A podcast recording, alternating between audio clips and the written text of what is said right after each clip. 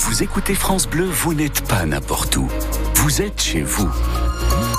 France Bleu, au cœur de nos régions, de nos villes, de nos villages. France Bleu Roussillon, ici, on parle d'ici. Il est 7h30 sur euh, France Bleu Roussillon et euh, on s'informe avec euh, vous, Shannon Marignon. On s'informe déjà sur cette météo et ce département coupé en deux. Et oui, ce matin, nuages à l'est, soleil voilé à l'ouest des PO, des pluies éparses selon Météo France du côté de Serré. Bon, c'est malheureusement que chez nous, ça donne rarement beaucoup d'eau, Mm. mais les prévisionnistes nous annoncent des orages pour demain après-midi. Peut-être enfin de quoi remplir un peu les nappes phréatiques, on l'espère en tout cas.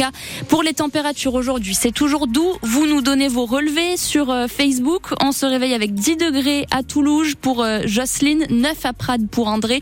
Et cet après-midi, ça va grimper 14 à Perpignan, 16 à Argelès-sur-Mer.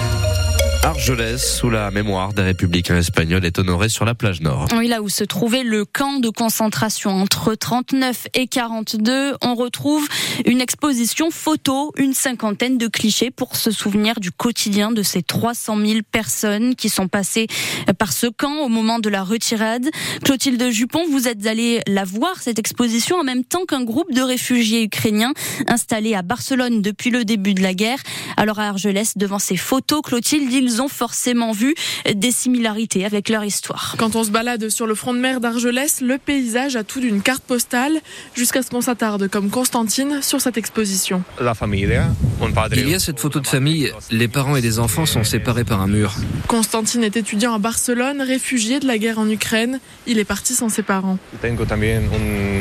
J'ai eu aussi une expérience difficile quand j'ai dû partir d'Ukraine par la Pologne. On était entassés pendant le trajet, sans possibilité de s'arrêter pour aller aux toilettes, ni même de place pour dormir.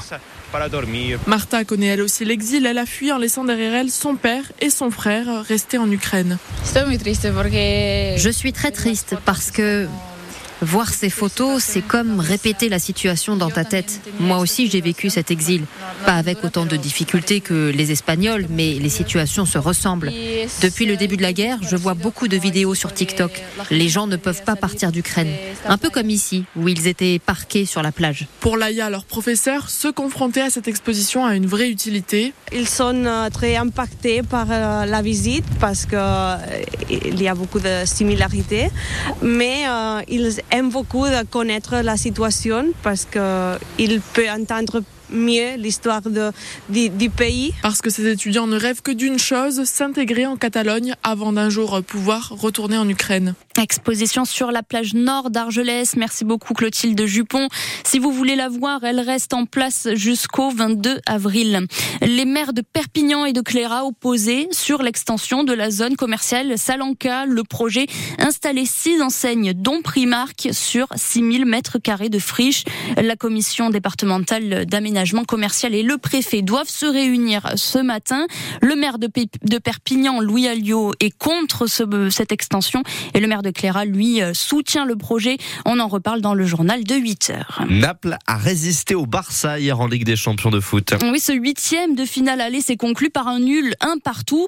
Tout reste donc à faire pour le match retour le 12 mars à Barcelone.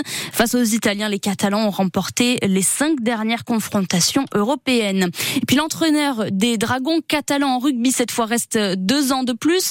Steve McManara a signé jusqu'en 2026. On l'a appris hier. Les Dragons pourront aussi compter sur Benjamin Garcia demain. Déplacement à Londres pour affronter les, bons, les Brancos.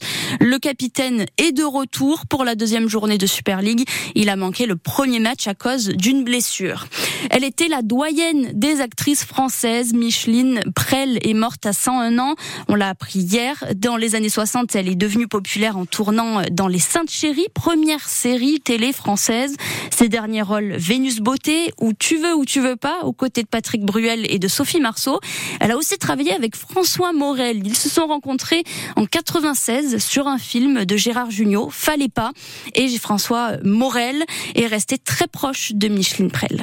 Ah, c'était une actrice merveilleuse et puis c'était aussi une actrice qui était restée très curieuse toute sa vie. Elle habitait du côté de l'Odéon et elle avait un cinéma juste à côté de chez elle et tous les jours, pendant une période, elle allait au cinéma, elle allait découvrir les jeunes réalisateurs. Euh, elle s'intéressait profondément au cinéma, elle avait une grande curiosité.